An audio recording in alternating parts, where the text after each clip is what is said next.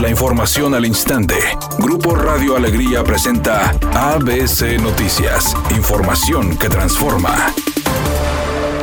La activista Jennifer Aguayo informó que colectivas feministas acudieron nuevamente frente a Palacio de Gobierno para colocar la antimonumenta como una manifestación de la situación de violencia que sufren las mujeres en Nuevo León y México, indicando que la secretaria de Igualdad e Inclusión, Marta Herrera, estuvo involucrada en su instalación. De la Secretaría de Igualdad van a buscar la protección para la antimonumenta, ¿verdad? Esto es lo que yo creo. ¿Quién sabe cuándo se vuelva a asistir este, el secretario general, este Javier Navarro, y otra vez a la manda? Esperamos que se mantenga lo mismo, pues seguimos, seguimos buscando el diálogo para, para, para que las colectivas sean escuchadas de las peticiones que traemos, que son muchas, bajo diferentes manifestaciones. Esta es una de las manifestaciones este, que busca la, la escucha del Estado como parte de la estrategia de seguridad para la región oriente de Nuevo León, el gobernador Samuel García dio a conocer la construcción de un regimiento de brigada motorizada con 60 vehículos ultra blindados en Cerralbo. El proyecto que hemos venido platicando del regimiento motorizado militar, escogimos estratégicamente Cerralbo. El Estado de Nuevo León, ustedes saben, tiene un gran proyecto de seguridad que va a blindar al Estado, que consta de este regimiento militar, de 12 cuarteles de Guardia Nacional y de 16 cuarteles de Fuerza Civil. Todo esto es parte de la misma estrategia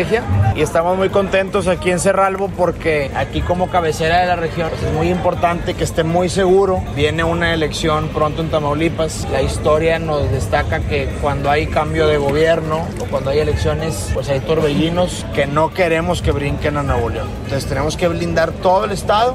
El alcalde de Santiago David de la Peña dio a conocer la capacitación para servidores públicos de distintas áreas, que son los primeros en responder ante casos de violencia y que tiene como objetivo detectar y evaluar factores de riesgo en mujeres, niños y adolescentes vulnerables. Agregó que el curso es impartido por expertos de la Asociación Civil Libres para que funcionarios puedan reconocer conductas antisociales, violentas y delictivas con enfoque preventivo. Por otra parte, David de la Peña dijo que en esta primera etapa se capacitará personal de prevención del delito, seguridad pública, atención a la mujer, protección al adulto mayor y protección a niñas, niños y adolescentes, hasta extenderse a todas las dependencias de la administración municipal.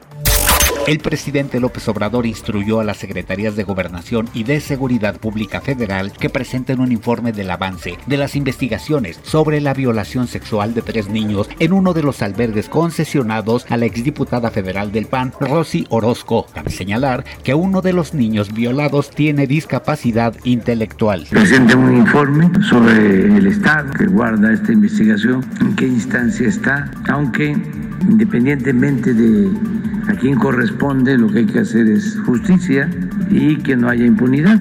Editorial ABC con Eduardo Garza. Unas cuantas gotas de lluvia y vuelven los baches a la ciudad. No importa si el alcalde es azul, rojo, naranja, amarillo. Todos están cortados con la misma tijera. Usan asfalto de baja calidad que se desmorona con el agua. Y ahí van de nuevo a pagar para que vuelvan a tapar los baches. En el bacheo está el ganeo y eso no se va a acabar mientras nadie reclame.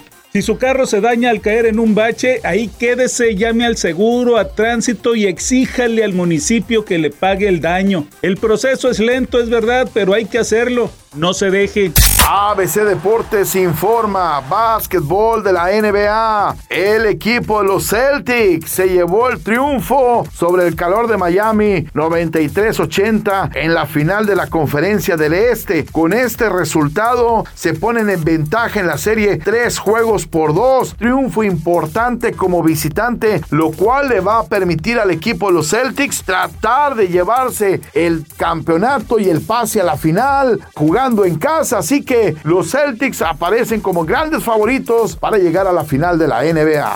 Laura Bozo sigue dando de qué hablar en la Casa de los Famosos en su segunda temporada. Resulta que ya es catalogada como la conflictiva del grupo, la que avienta la piedra y esconde la mano. Al parecer, a ella se le está olvidando que todo se queda grabado y que a lo mejor los conflictos que arma entre sus compañeros, ellos no lo detectan, pero el público en todo está y están tomando nota para hacer valer su derecho cuando le toque estar nominada. Es una tarde con cielo parcialmente nublado. Se espera una temperatura mínima que oscilará en los 26 grados. Para mañana viernes se pronostica un día con presencia de nubosidad. Una temperatura máxima de 34 grados, una mínima de 22. La actual en el centro de Monterrey, 34 grados. ABC Noticias, información que transforma.